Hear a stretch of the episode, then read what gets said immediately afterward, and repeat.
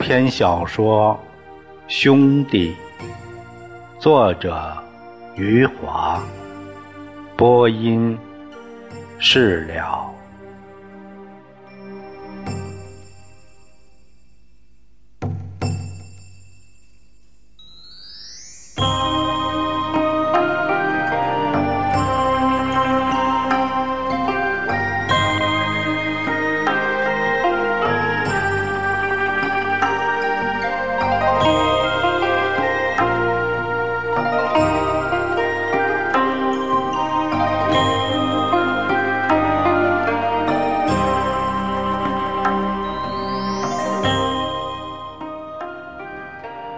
宋凡平走到了城东的长途汽车站，他看到一个戴红袖章的人，手里拿着木棍，站在台阶上。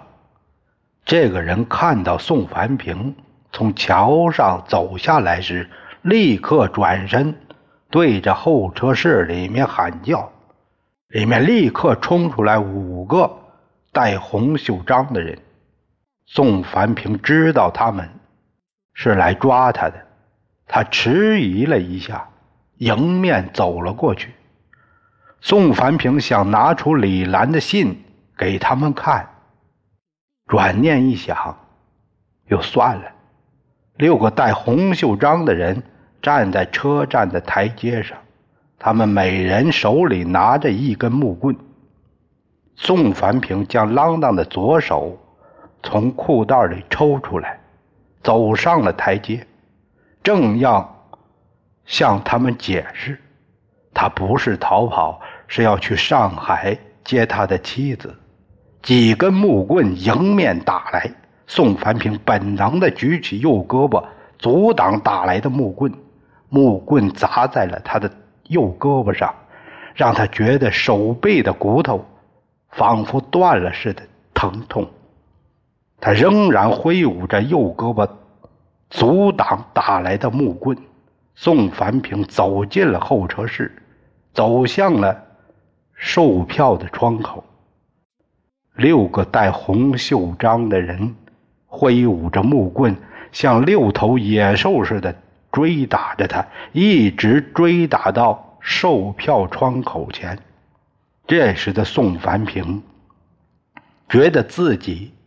阻挡木棍的右胳膊疼得快要裂开来了，他的肩膀也挨了无数次打击，他的一只耳朵似乎已经被打掉了。他终于在乱棍的围追堵截里接近了售票窗口，他看到里面的售票员，吓得眼珠子快从眼睛里瞪出来了。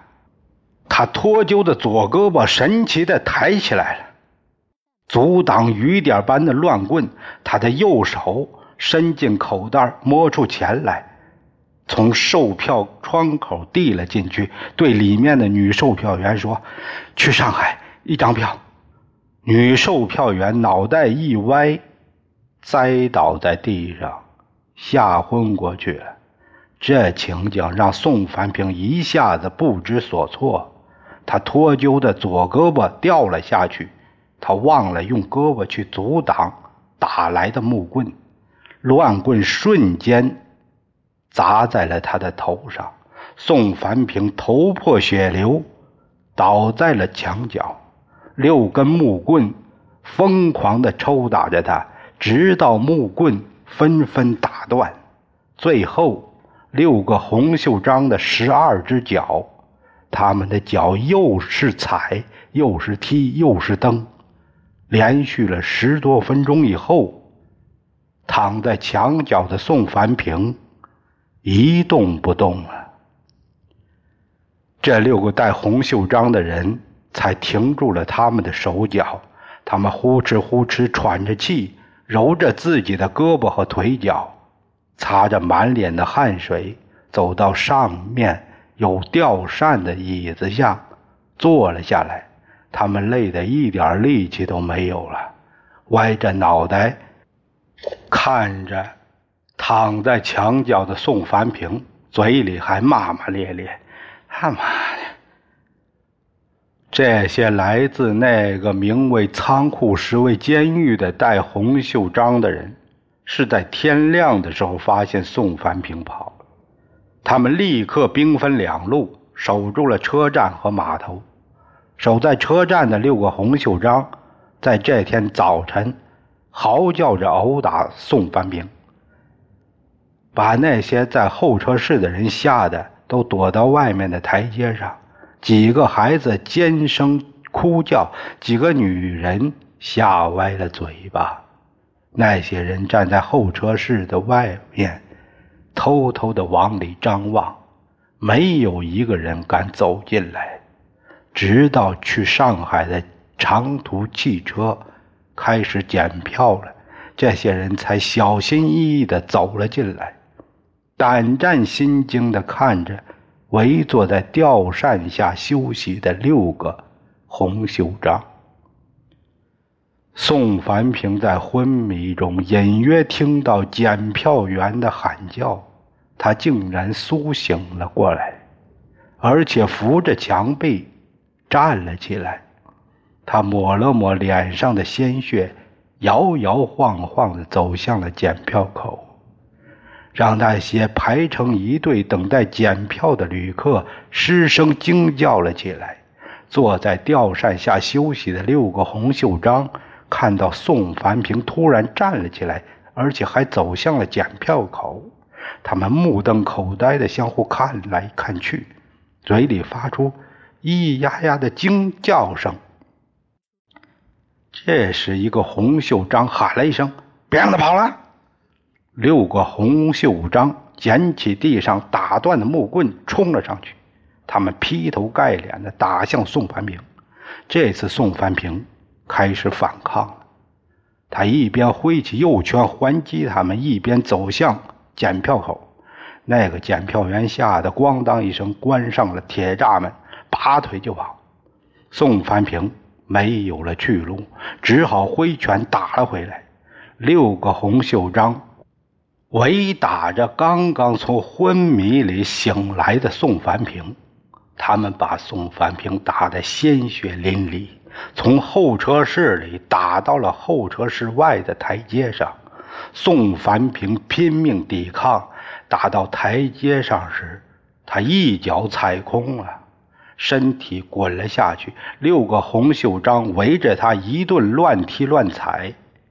还将折断以后锋利的木棍像刺刀一样往宋凡平身上捅，有一根木棍捅进了宋凡平的腹部，宋凡平的身体痉挛了起来。那个洪秀章又将木棍拔了出来，宋凡平立刻挺直了，腹部的鲜血呼呼的涌了出来，染红了地上的泥土。宋凡平一动不动了，六个红袖章也没有力气了。他们先是蹲在地上大口喘气，接着他们发现蹲在夏天阳光下太热，走到了树下，靠着树，撩起汗衫擦着浑身的汗水。他们觉得这次宋凡平不会再爬起来了。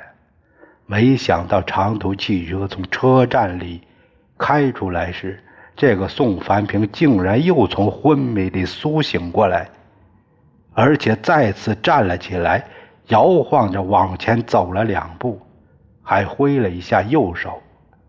他看着远去的汽车，断断续续地说：“我，我还没上车呢。”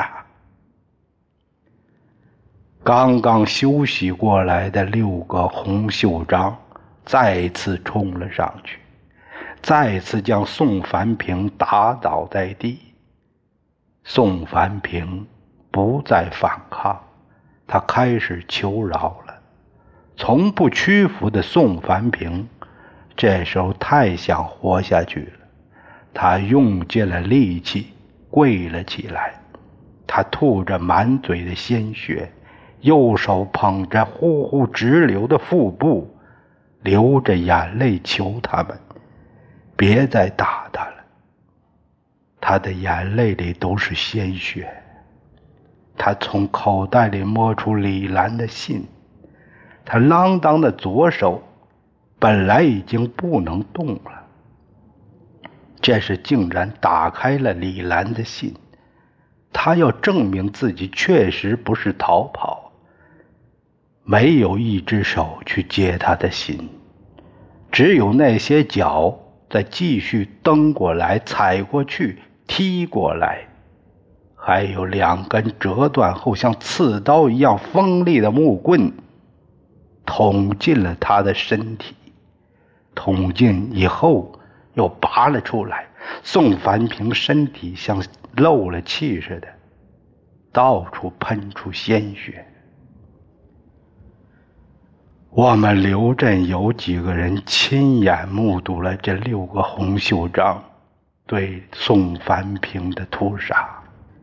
那个在汽车站旁边开了一家点心店的苏妈，看到这一幕的时候，难过的眼泪直流。他一边抹着眼泪，一边摇着头，嘴巴里呜呜的响着，不知道是哭声还是叹息声。宋凡平奄奄一息了，这六个红袖章才发现自己饿了，他们暂时放过了宋凡平，向着苏妈的点心店走来。这六个红袖章，像是干了一天力气活的码头工人那样疲惫不堪。他们走进苏妈的点心店，坐下来时，累得谁都不想说话了。苏妈低头走进自己的点心店，在柜台前坐了下来，一声不吭地看着这六个禽兽不如的红袖章。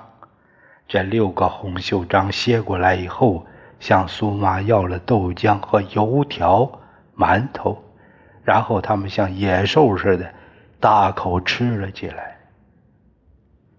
这时，守在码头的五个红袖章赶到了，他们知道宋凡平在车站被抓以后，兴致勃勃、满头大汗的跑来，他们手里的木棍。接着用上了，对着已经一动不动的宋凡平，又是一顿疯狂的抽打，直到所有的木棍都打断为止。他们又开始用脚踢，用脚踩，用脚蹬上了。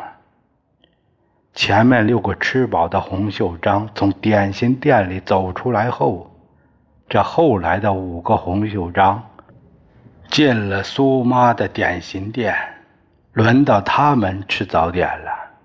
这六个加上五个，总共十一个红袖章，继续轮流折磨着宋凡平。宋凡平已经一动不动了，他们还用脚将他的身体蹬来踢去，最后。是点心店的苏妈实在看不下去了，她说了一句：“人可能都死了。”这十一个红袖章才收住了他们的脚，擦着汗水，凯旋而去。十一个红袖章都把自己的脚踢伤了，走去时。